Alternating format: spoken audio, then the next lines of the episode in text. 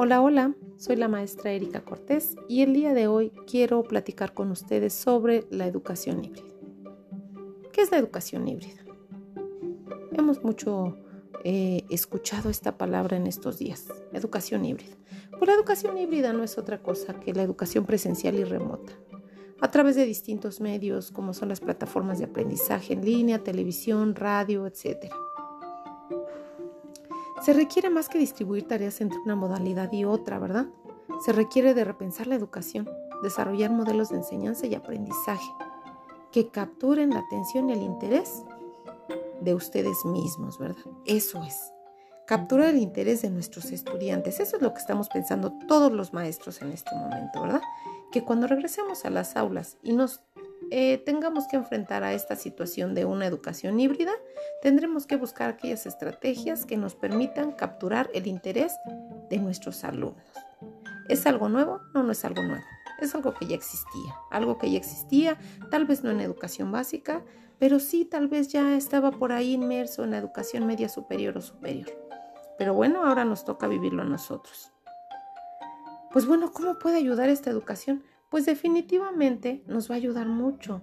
La educación híbrida va a permitir que ustedes, los estudiantes, puedan generar una posibilidad mayor para poder aprender. Se les va a generar, la idea es generarles esa autonomía de aprendizaje. Y bueno, para ello se requieren varias cuestiones. Se requiere que los docentes generen nuevas habilidades, que el perfil de nuestros docentes, ¿verdad? Esté enfocado al desarrollo de estas habilidades, que se interesen por aprender. Y es algo en lo que vamos a trabajar, ¿verdad? Todos los que estamos en educación hemos trabajado ya desde el momento en que nos separamos de manera presencial de las escuelas en un proceso, ¿verdad? De eh, profesionalización. Estamos buscando actualizarnos día con día, un curso, otro curso, otro curso. Entonces, estamos tratando de desarrollar esas nuevas habilidades que se requieren en nuestra nueva modalidad de la educación híbrida. Se requiere también de contenidos y plataformas. ¿Pero qué quiere decir? Ah, bueno, pues entonces debemos de revisar nuestros contenidos. Vamos a tener que echarles un vistazo y vamos a tener que priorizar. Eso es importantísimo para que esta educación funcione. No podemos llenarlos de contenidos. Tenemos que priorizar y flexibilizar el currículum. Y bueno, algo que debe de ser definitivo es que se debe de focalizar, ¿verdad? En este momento se debe de focalizar todos los esfuerzos, los esfuerzos en la ampliación de los conocimientos en matemáticas, lectura y escritura, nuestras habilidades básicas y las habilidades a las que se requiere ustedes estén enfrentando en el siglo XXI.